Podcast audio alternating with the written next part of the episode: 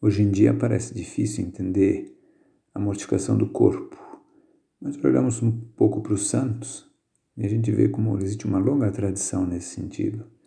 São Jerônimo, né, que a gente sabe que dormia no chão, e, ou Curadars, alimentação frugal assim de Curadars, enfim.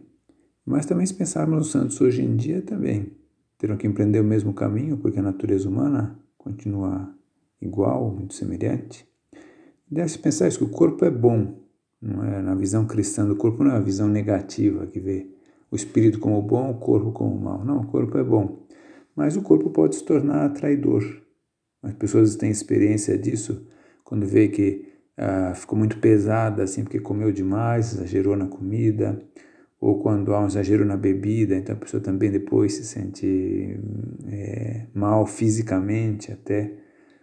É aquele provérbio popular que diz ou eu conduzo o asno, ou o asno me conduz. É, depende de quem que vai aqui conduzir a vida. Por isso se impõe essa mortificação nos sentidos, né? Mortificação na visão.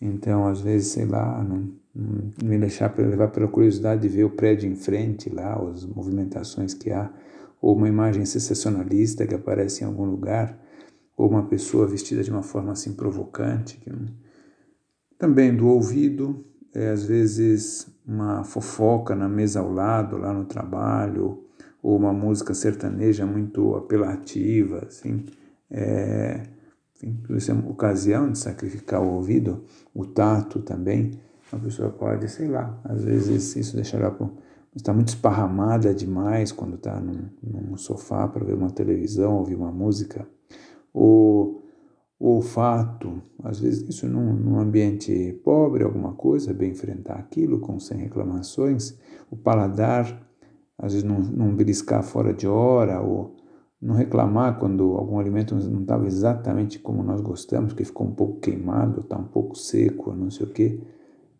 Saber também, além disso, oferecer a dor. Às vezes uma afta, um torcicolo, uma dor na coluna, ou a pressão baixa, Pensar que tudo isso aí pode ser transformado num oferecimento a Deus. E as chamadas modificações corporais, o jejum, o silício, a disciplina, dormir no chão, banho frio, também pode ser coisa que pode ter sua utilidade no momento certo, mas deve ser feita sempre com autorização de quem acompanha a alma, do diretor espiritual, de quem orienta. Mas sempre pensando isso, né, que importa mais aquelas coisas que nos ajudem a isso, a fazer a vida dos outros melhor.